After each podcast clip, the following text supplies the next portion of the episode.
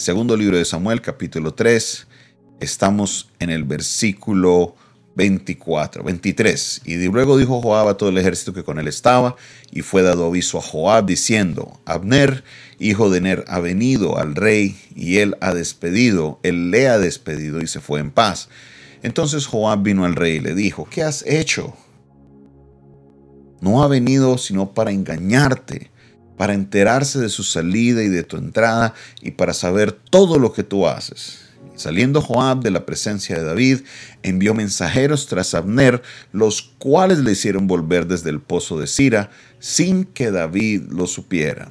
Y cuando Abner volvió a Hebrón, Joab lo llevó aparte en medio de la puerta para hablar con él en secreto. Y allí, en venganza de la muerte de Asael, su hermano, le hirió por la quinta costilla y murió. Cuando David supo esto, dijo, Inocente soy yo y mi reino delante de Jehová para siempre de la sangre de Abner, hijo de Ner. Caiga sobre la cabeza de Joab y sobre toda la casa de su padre, que nunca falte de la casa de Joab quien padezca flujo, ni leproso, ni quien ande con báculo, ni muera a espada, ni quien tenga falta de pan.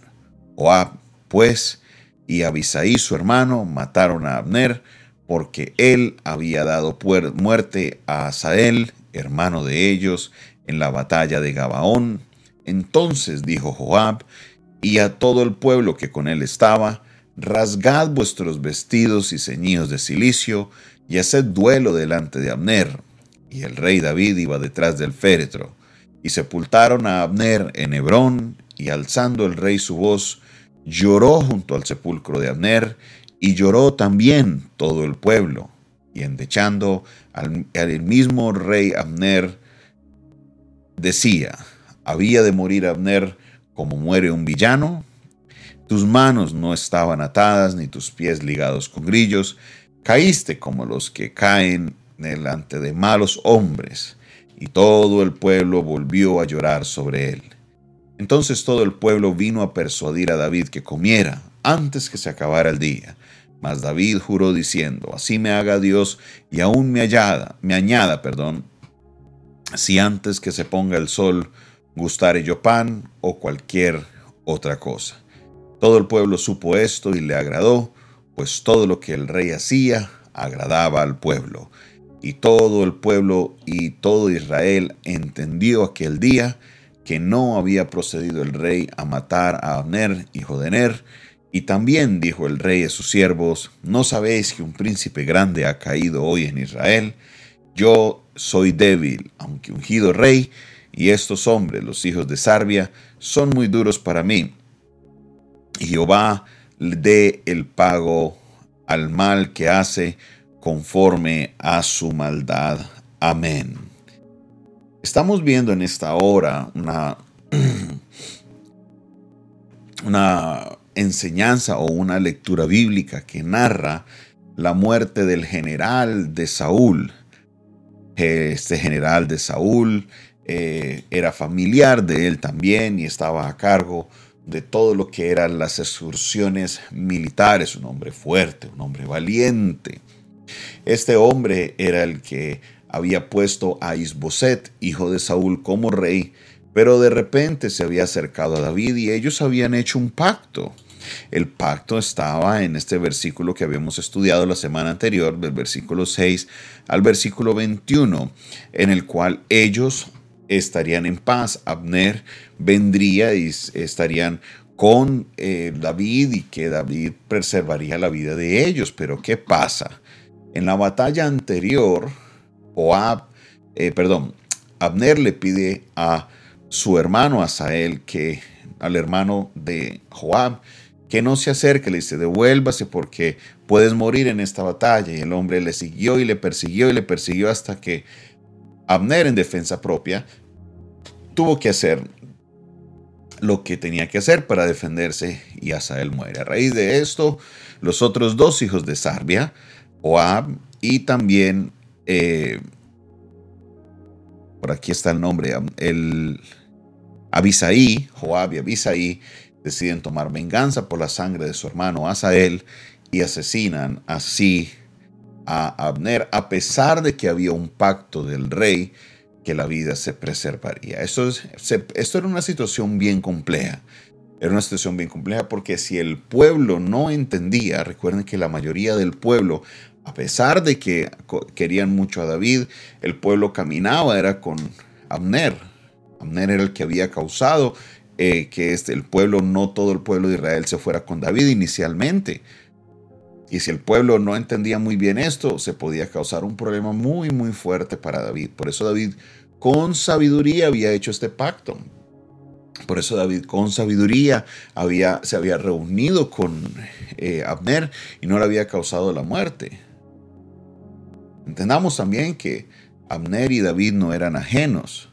Abner, al ser parte del ejército de Saúl, obviamente David también fue parte del ejército de Saúl. Ellos lucharon juntos, se conocían, sabían del uno del otro. Y David honraba a Abner. Pero estos Joab y Abisaí, hijos de Sarbia, terribles eran ellos. Y estos dice, y estos hombres, los hijos de Sarbia, termina diciendo en el capítulo, son muy duros para mí. Sarbia era un hermano de, David, eran, estos dos eran sobrinos de David, era una situación familiar, porque ahora David profiere una maldición sobre ellos por su mal proceder. ¿Con por qué hablamos de un mal proceder? Porque ellos lo sabían. Ellos lo sabían y por eso hablaron con Abner en secreto. Ellos no fueron abiertamente, le dijeron, mire David, mire lo que estamos haciendo. No, fueron en secreto y lo hicieron porque posiblemente sabían del pacto que David había hecho con Abner, le habían contado lo que había pasado. Mire, nosotros aquí entendemos algo muy, muy, muy, muy importante y es clave a nosotros leer lo que es la palabra de Dios y es que si nosotros estamos bajo autoridad, es importante que obedezcamos a nuestras autoridades. Miren, Decía un predicador de una manera muy, muy, muy efectiva que es imposible no querer estar en autoridad si uno no está dispuesto a estar bajo autoridad.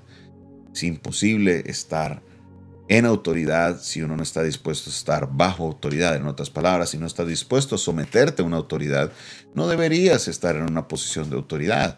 Porque la idea de muchos es que es, es como la de Joab, que si yo llego a ser autoridad, yo puedo hacer lo que quiero pero no, esto le causó que David profiriera una maldición. Le dice que no falte una persona enferma en la descendencia de estos hijos de Sarbia por su rebeldía. Que no falte. Que no falte. ¿Por qué? Porque ellos obraron mal, obraron a espaldas de él. No respetaron lo que David había hecho con Abner.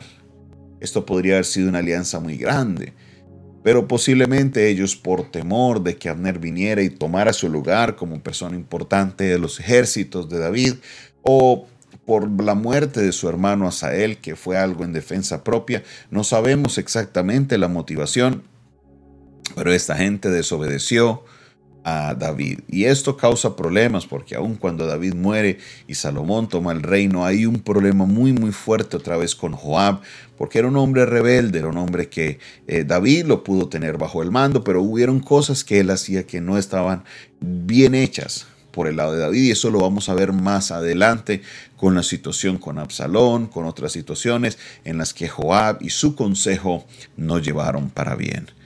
¿Quieres estar en autoridad? Debes estar dispuesto a estar en autoridad. ¿Quieres ser líder?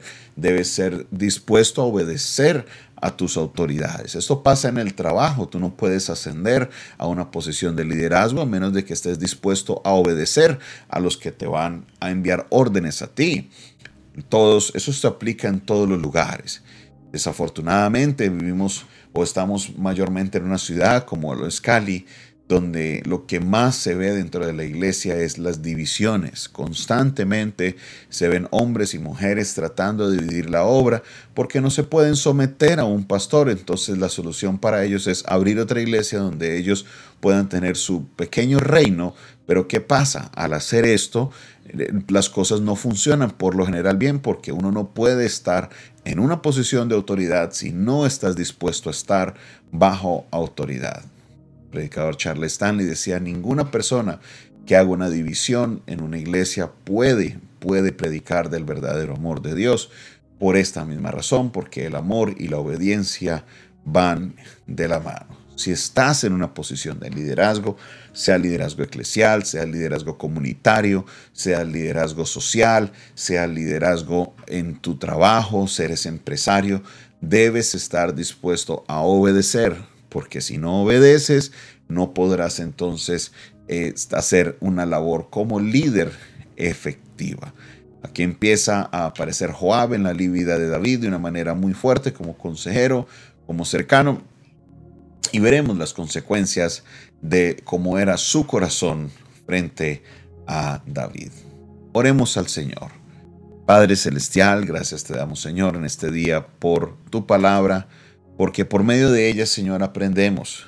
Por medio de ella, Señor, logramos, Señor, recibir lo que tú tienes para nosotros el día de hoy.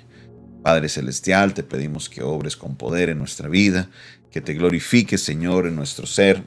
Señor, háblanos por medio de tu palabra porque necesitamos recibir algo de parte tuya. Bendito seas, oh Dios, en esta hora. Bendito seas, oh Rey. Glorificado seas en el nombre maravilloso de Jesús, Señor, recibe toda la gloria, toda la honra y toda la exaltación en esta hora de la mañana. En el nombre de Jesús. Amén y amén. Esta fue una producción del Departamento de Comunicaciones del Centro de Fe y Esperanza, la Iglesia de los Altares, un consejo oportuno en un momento de crisis. Se despide de ustedes su pastor y amigo Jonathan Castañeda, quien les desea un tiempo maravilloso en la presencia del Señor Dios te bendiga, Dios te guarde.